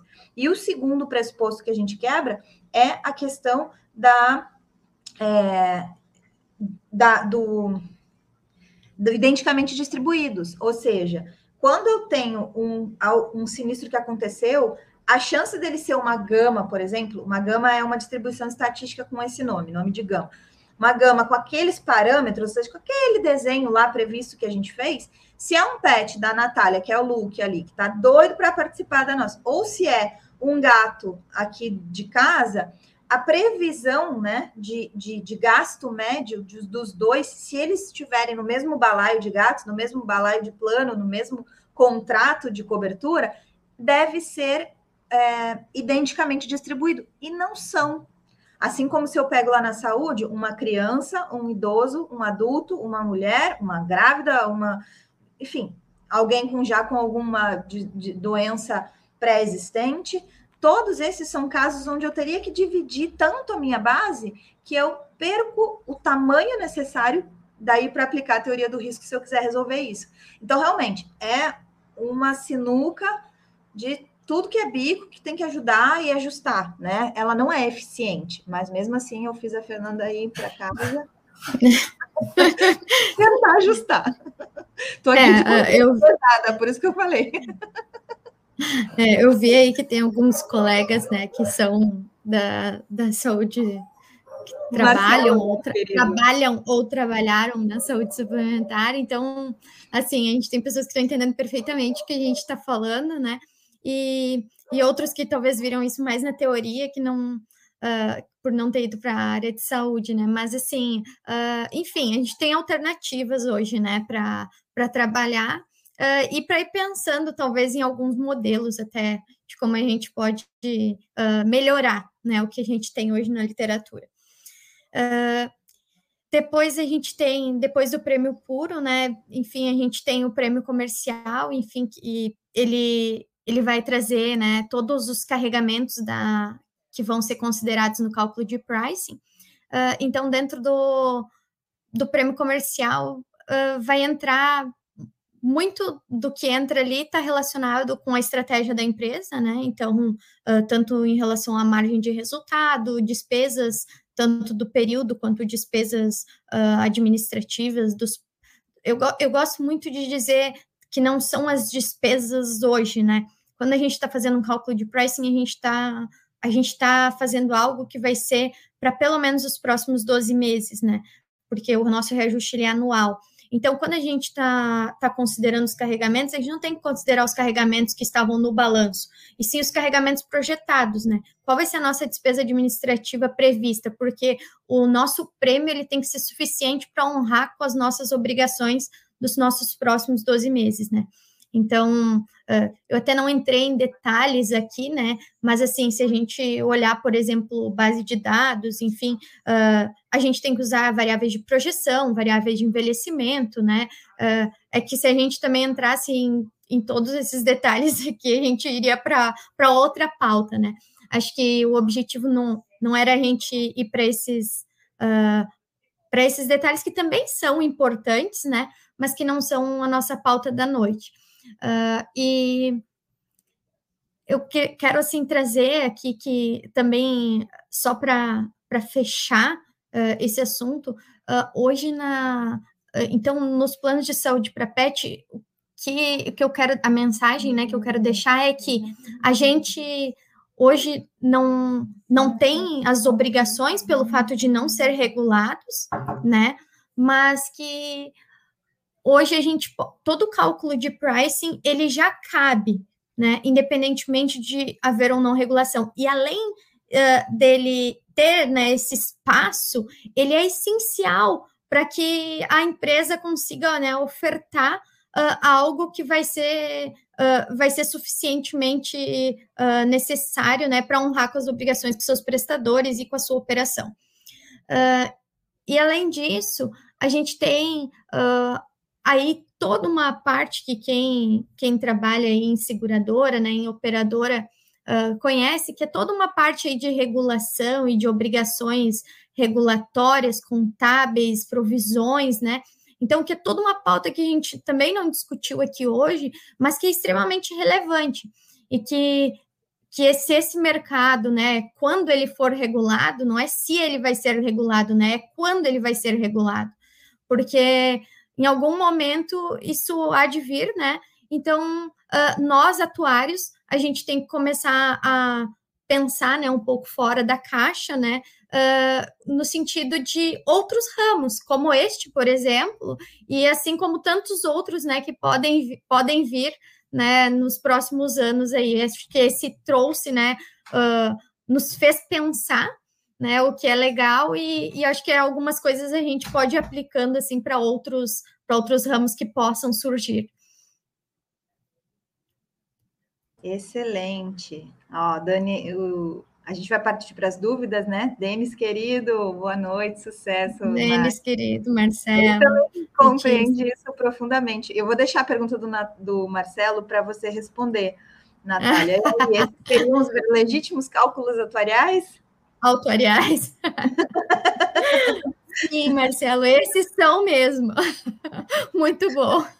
Autoriais, né? O cachorro fazendo uau, uau, uau, uau. Uau, uau. Sim, esses mesmos. E aí, é com essa fala da Natália, né, fechando a parte de precificação, ela já deixou o caminho aberto aqui para a gente entrar nesse assunto mais adiante em relação às possibilidades aí de outras, outras provisões que podem ser calculadas, o quando também. Uma das coisas que eu gosto de falar, quando a gente está estudando a parte de ciência atuarial como gestão de risco, é que nós atuários, a gente deve ser necessário não porque existe uma regulação, mas sim porque existe um conhecimento útil para um negócio que pode ser sustentável no longo, pra, longo prazo.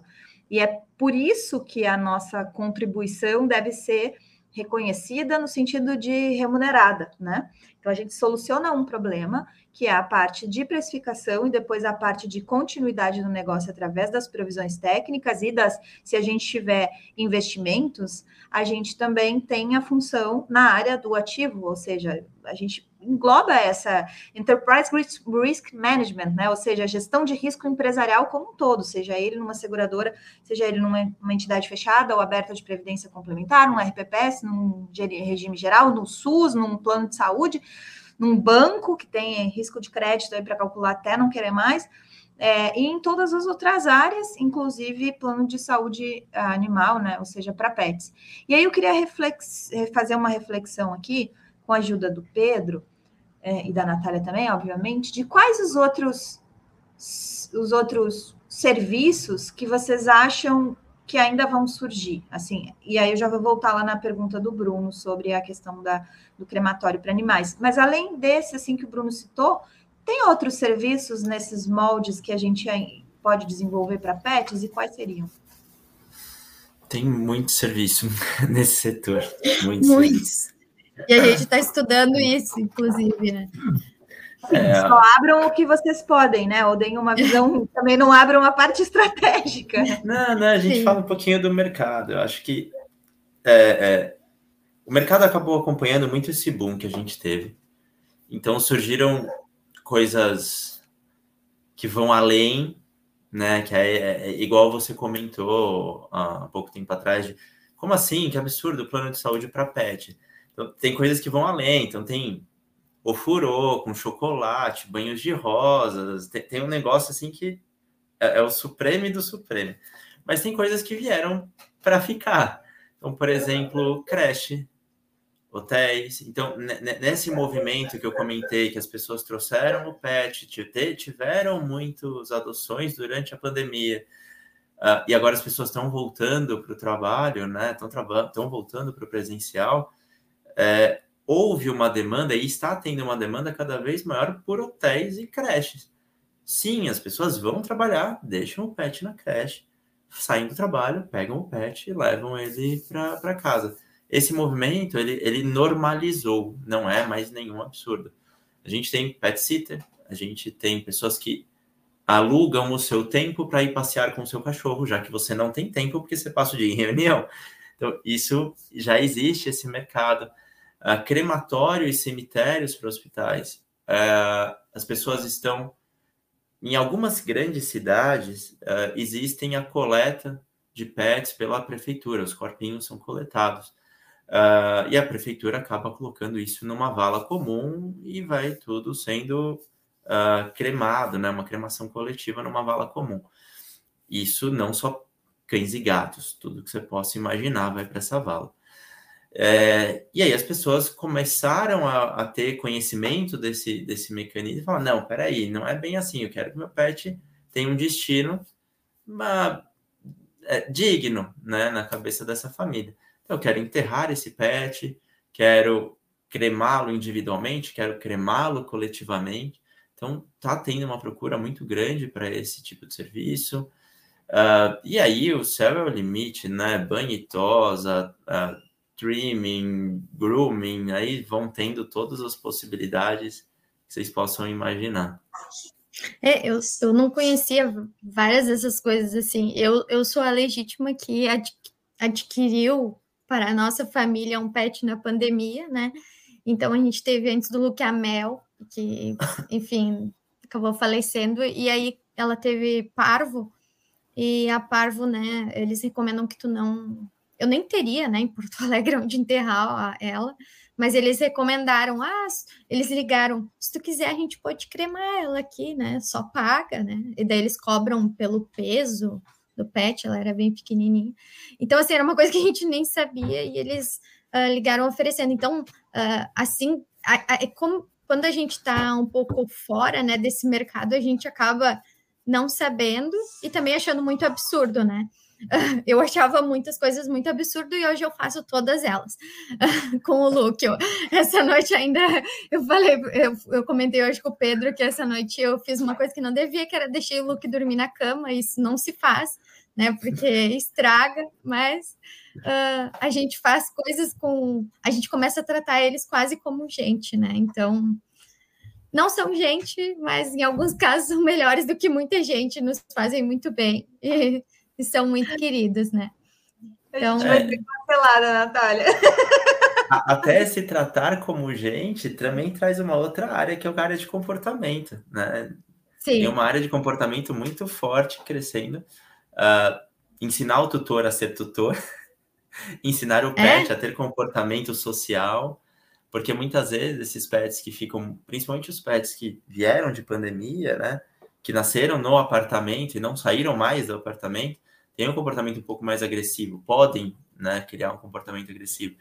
Então, na hora que você olha essa parte, se você pega, por exemplo, fazendo um paralelo bem rápido aqui, na Inglaterra, em Londres, os pets você pode soltar no parque desde que você tenha feito um treinamento com o comportamento animal, onde teu pet tem ali um, um, um certificado, ah, teu pet pode andar na rua e pode andar no parque.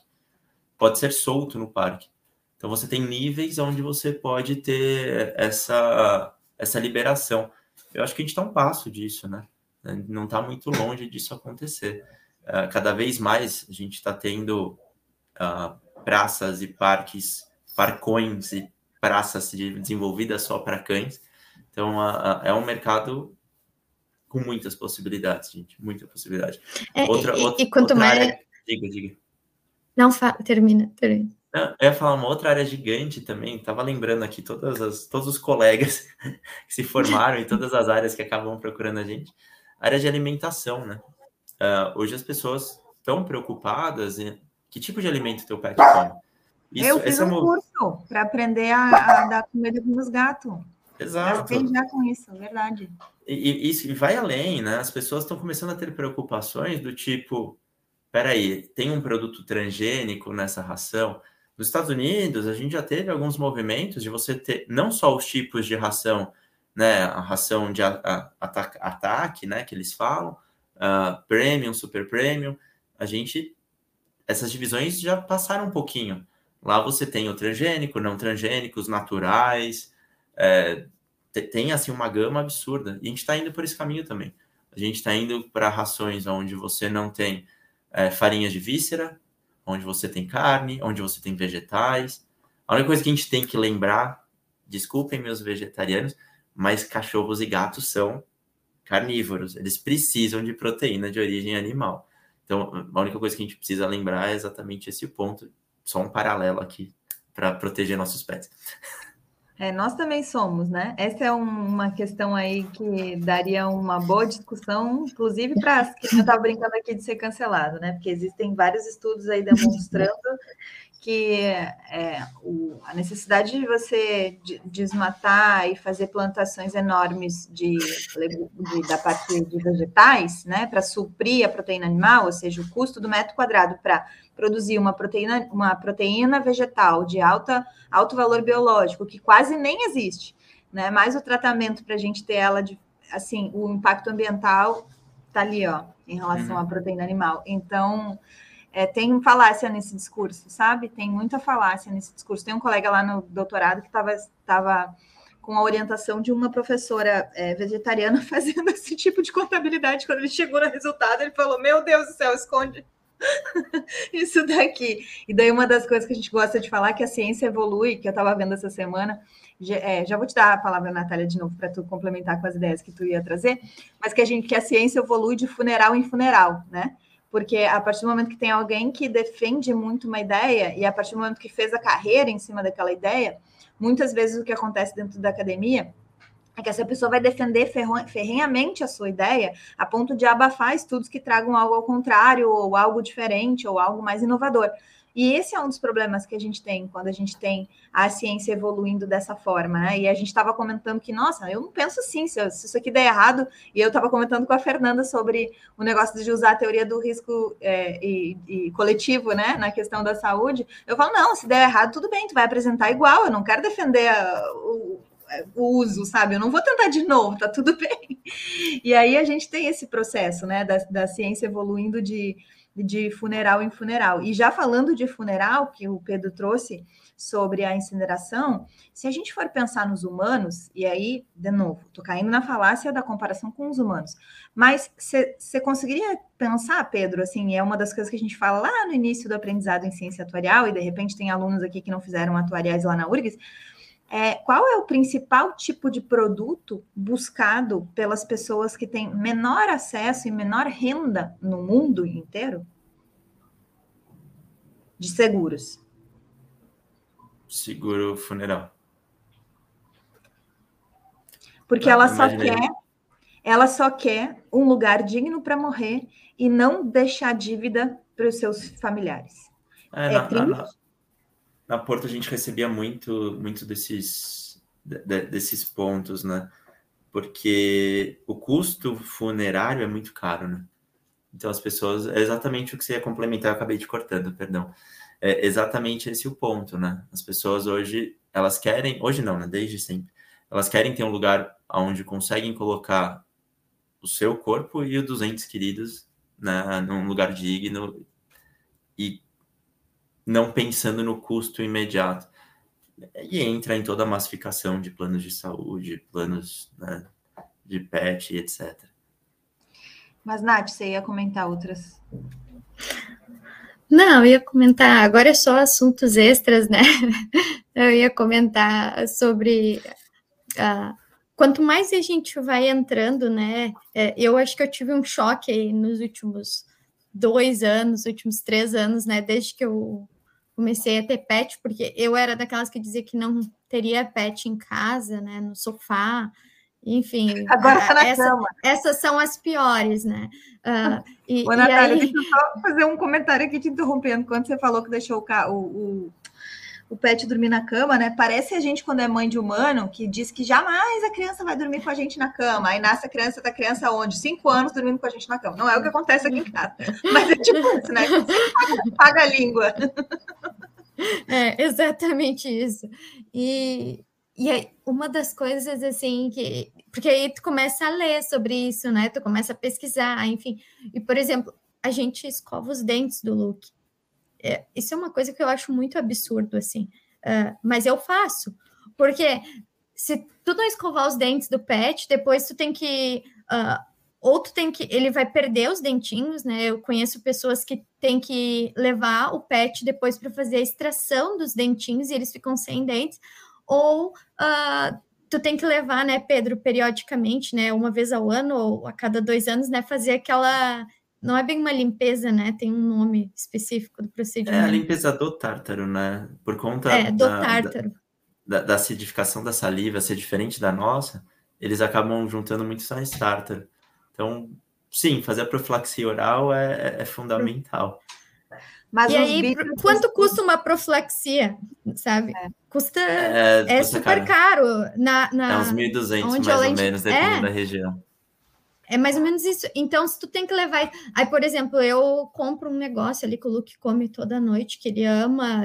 É, ele tá até chorando agora, porque normalmente 9 horas ele ganha. Então ele sabe o horário, daí ele começa a chorar que ele quer comer, e aquilo ali limpa os dentes, aí não precisa escovar. Então, assim, só que é, é muito absurdo. Aí, quando eu tô com preguiça de escovar, né, eu dou aquele ali. Mas é muito absurdo, sabe? Uma pessoa que até então não, não ia ter, não tinha pet, não, uh, não ia ter em casa. Quem, quem deve estar tá rindo de mim nessas horas, se tiver aqui a Betina, que ela dizia: Nossa, tu te tornou das piores, né? Uh, aqui não queria e agora tá até escovando os dentes do pet, né?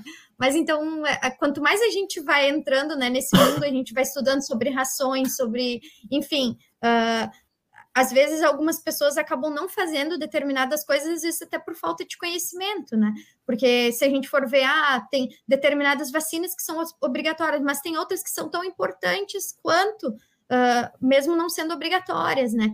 Então, uh, tudo isso quando a gente entra, né, para esse mundo que nem eu, que comecei há uns anos atrás e agora estou de forma mais intensa, né, uh, até esses são pontos super importantes porque vão impactar na cobertura do produto. Então, por exemplo, uh, quando a gente, a gente fala lá na, nos programas de promoção à saúde, né, da, na ANS, um programa de promoção à saúde de PET que a gente poderia falar é essa parte de, da saúde bucal, que é algo que não é tratado, né, hoje, se a gente for avaliar. Então, é bem interessante, assim, tem vários pontos aí que a gente pode evoluir. Acho que tem bastante mercado aí para o pessoal que quiser ir para essa área. Acho que é um assunto que deve evoluir bastante nos próximos anos. Muito bom, essa questão do, do, Eu logo lembrei os bípedes daqui de casa, que nem diz o Pedro, que eu, que eu levo lá de seis em seis meses para o dentista escovar tem que gastar uma grana também com eles, que é só para escovar o dente, né? Que a gente escova, manda eles escovarem, mas mesmo assim é melhor levar eles lá uma vez por uma vez a cada seis meses para fazer aquelas limpezas completas. Mas eu não imaginei que o preço era tão grande, mas é claro, né? A complexidade do trabalho associado a um animal ali é muito maior, né? Porque provavelmente deve ter que fazer algum tipo Tem que estar anestesiado, tem é, sedação. É. Anestesia geral. É, anestesia, é. sedação e tal. E aí as crianças, não, a gente faz o quê? Pendura num, numa. pendura num, num, num num gancho ali e diz, fica quieto, né? Não, tô brincando. É, mas aí a última coisa que eu queria complementar sobre essas questões de serviços e de produtos dentro da nossa área de seguros, além da questão do funeral, da cremação que o é, que está dentro dali do, do, do, funeral, né? Mas que o, que o Bruno trouxe aqui para gente, comentou. E aí eu não lembro onde é que foi esse assunto, não vou lembrar agora, sobre a viabilidade de um negócio que, que alguém trouxe sobre a viabilidade de um crematório e tal. Foi acho que na aula né, que tu estava dando, né, Nath, lá. Acho que foi. Uhum. Sim, a gente comentou disso e comentou de também fazer uma carteira para vender, né? É, para tu, tu deve é, eu disse, né? Se alguém tiver uma oportunidade de negócios aí, se tiver, por exemplo, um, um, médico veterinário, se tem uma clientela já de, de vários, uh, é, vários clientes, né? E ele faz um plano de assinatura, do tipo assim, não, olha só, passa o cartão aqui, fica assinado que nem Netflix, né? E aí, 30 reais por mês, e você tem direito a quatro consultas no ano, mas, ou seja, ele tem essa, essa possibilidade de oferecer esse tipo de serviço. Eu, se fosse médica veterinária, ia arrumar minha carteira, eu não sei o que, ia vender minha carteira para uma empresa maior do tipo Pet Love. E vai dizer que a Pet Love não ia querer comprar? Óbvio que um cliente educado que já sabe a validade daquilo ali e tal. Então, assim, é uma oportunidade de, de visibilidade quando eu quero criar um negócio que eu vou vender ele adiante, né? E aí tá evidente para os médicos veterinários que eventualmente não têm tanta oportunidade de equity, né? De gerar patrimônio dessa forma de coisa que vai dar lucro futuro. E aí eu falo, cara, eu quero conhecer um, um veterinário que esteja disposto a, a, testar isso, né? Porque deve ser muito bacana. Mas por último, eu queria trazer que é, a gente já viu que faz sentido fazer a cobertura dos pets em relação à saúde, em relação ao, ao, funeral, e aí eu vou trazer as outras duas, duas possibilidades de seguro que a gente tem, tradicionais, que seriam a parte de rendas e a parte de seguro contra a morte.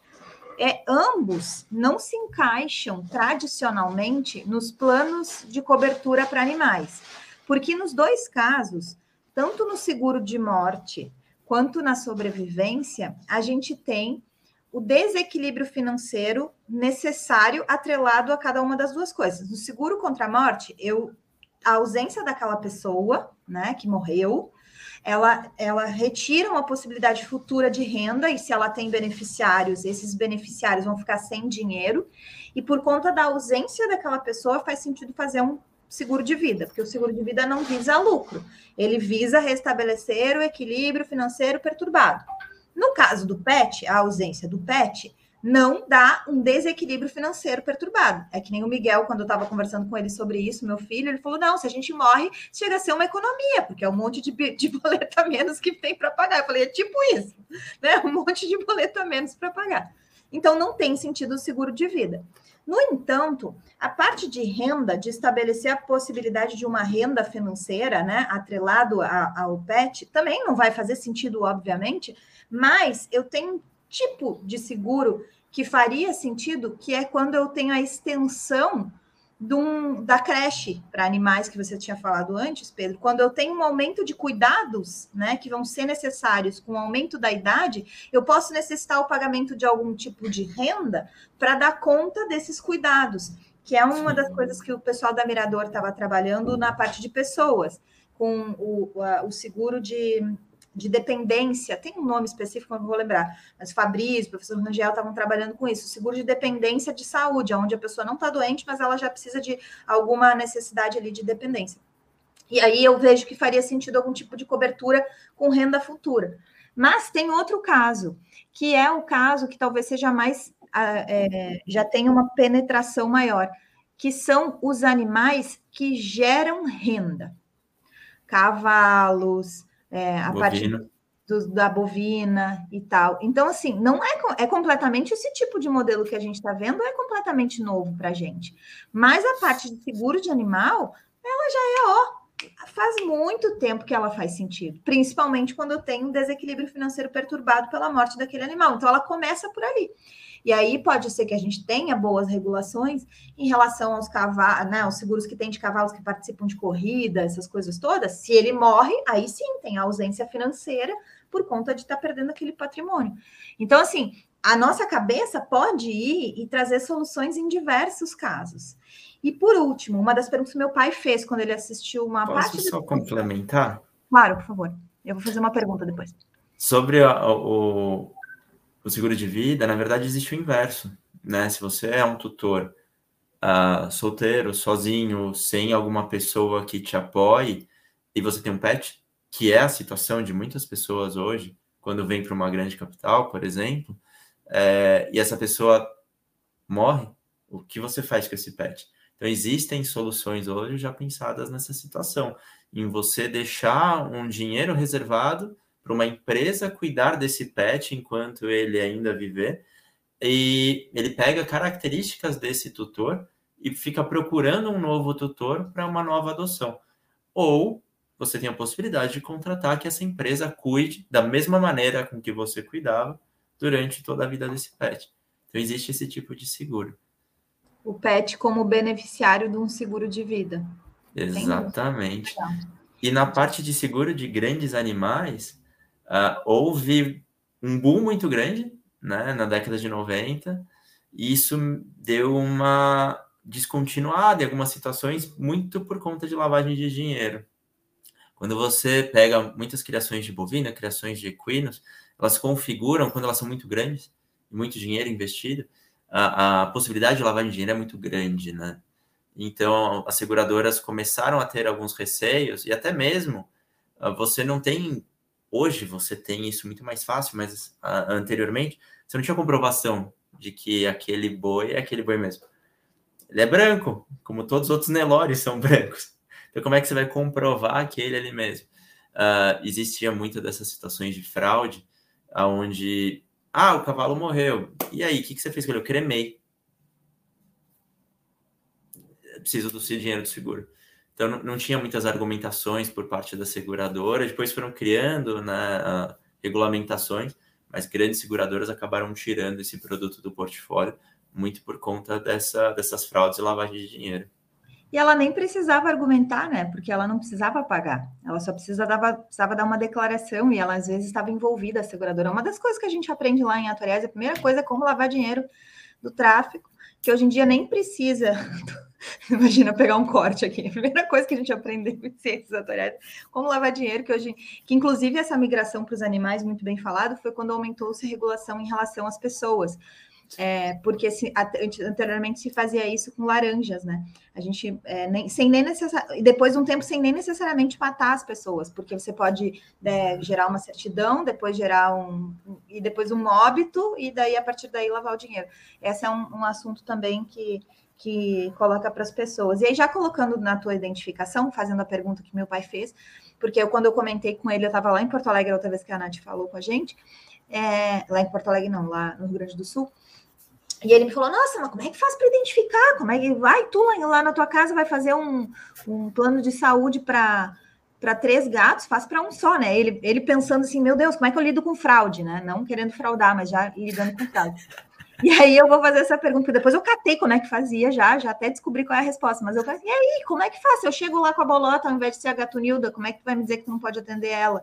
E porque no plano, ele falou, né, no plano de saúde tem digital, os animais não têm digital, mas e aí, como é que faz? É, o plano de saúde já passou muito por esse tipo de fraude, né? Então a gente pegou vários bentes nesse sentido. Mas hoje você acaba tendo microchip, que é uma. O PET não tem digital, o coxim dele é, é, é queratina, basicamente. Então você não consegue fazer a impressão digital daquele coxim e ele altera constantemente por causa do, do, do piso áspero. Mas o microchip acabou sendo universalizado como uma identificação. Então, você vai viajar, fazer uma viagem internacional, você é obrigado a microchipar esse pet exatamente para identificar aquele ele mesmo. Microchip, ele é um grão de arroz, basicamente. Ele não transmite GPS, então ele não, não tem um sinal de GPS, não transmite nenhum tipo de sinal. Uh, pet não vai ter câncer por causa disso, e as pessoas também não vão ter câncer por ter microchipado o pet. Então, são situações que a gente já passou aqui, tá? Só, só para deixar claro. É, existem alguns tipos de microchip, com nanochip, com uh, ah, NFT, tem, tem, várias situações. E o, na, na, última década, na verdade, nos últimos cinco anos, houve o desenvolvimento de um algoritmo de reconhecimento pelo focinho de cães. Então, tem um algoritmo que ele consegue reconhecer o pet pelo focinho. Tem uma empresa no Brasil que desenvolveu já a íris, não dá não dá. Mas no, tem uma empresa no Brasil que desenvolveu isso já, é um algoritmo que a China tinha desenvolvido muito forte, e você tinha que comprar deles já o algoritmo pronto, e aí uma empresa brasileira desenvolveu também. Tá funcionando, minha esposa testou inclusive para eles, no hospital que ela trabalhava, conseguiu um acerto de 100%. A única coisa é que para gato você acaba não tendo essa, essa possibilidade, né? Uh, gato acaba ainda tendo que utilizar o microchip, e brincadeiras à parte, microchip em gato é muito difícil. Porque tem muita pele solta. Aí o microchip, esse microchip é normalmente na nuca, que é uma região pouco enervada e pouco vascularizada. Então, a chance de, de causar dor e causar sangramento é pequena. Mas pela quantidade de, pé, de pele que o gato tem, às vezes o microchip migra para a ponta do rabo. Então, para o veterinário ali fazer o atendimento, ele tem que ficar me escaneando o gato inteiro. Aí você pega o Coon, que é um negócio enorme, você fica lá o dia inteiro microchipando até achar o raio do microchip. É difícil. Muito bom. Meu pai que logo falou da Iris. Não, mas tem a Iris. Agora já me respondeu a dúvida. Depois a gente a gente estava falando sobre o assunto. Logo na sequência apareceu propaganda nos Instagram da vida para a gente microchipar os, os, animais daqui de casa. E aí eu falei, ah, tá aí, ó, como é que é? Claro, um microchip bem simples. É, o da Iris não tem padrão. O microchip existe uma falha. Ah, quando você coloca ele exposto à ressonância magnética, ele zera o número. Então você tem que reprogramar o número do microchip e aí você precisa da empresa para fazer isso.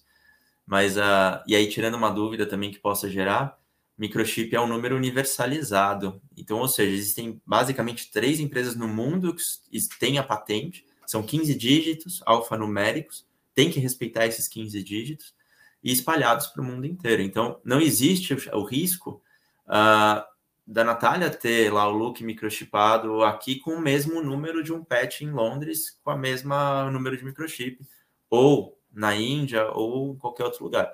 O que acaba acontecendo são alguns microchips que vieram da China, que eles têm 16 dígitos, só que aí não entra num padrão internacional, uma série de outros itens. Mas o padrão internacional são 15 dígitos e basicamente três empresas que podem fazer. Tá aí uma coisa que a gente podia copiar dos animais, né? Porque a gente tem quantas chaves de identificação, nós humanos, né? Só no Brasil tem CNH, CPF, RG. RG. Aí vai fazer um evento internacional, a galera tem que comprar lá do, dos lusófonos que estão lá no IVA fazendo o exame. Não tem uma identificação padrão para colocar lá no, no, evento e no rastreamento. Tem nada, nada, nada. Mundialmente falando, nada. Nem passaporte não tem o mesmo padrão de, de numeração, né? É, então, assim, os, os, animais estão mais avançados então, que a gente, viu? Então, passo à frente. O que, o que ensinar. É isso, gente. Vocês querem fazer alguma consideração final? Dê uma olhada aqui nas dúvidas. A gente cobriu todas as dúvidas. Agradecer vocês pela disponibilidade. Foi ótimo aqui. A gente bateu o recorde de tempo, inclusive, e de é, audiência também. Então, foi ótimo. Vocês querem fazer alguma consideração final? Quer fazer, Nath? Ah, eu agradeço demais o convite, tanto de vir aqui quanto de lá na URGS, assim, é, é um assunto que tem. A saúde já tinha dominado meu coração e agora esse outro assunto também tá, tá ficando juntinho, né? Então, porque tem dois assuntos que eu gosto muito, que é os pets e a saúde. Então, tá sendo muito legal e muito bom, assim, compartilhar com quem tá tanto o pessoal que está se formando, pessoal que aí que já está no mercado, né? Uh, um pouco do que a gente tem visto uh, para contribuir aí com o aprendizado do pessoal. É, eu só tenho a agradecer. Muito obrigado pelo convite. É, é muito bom participar de uma palestra tão rica, que nem com, com tantas uh, perguntas, tantas conversas. Foi muito, muito bom, muito gratificante. Muito obrigado.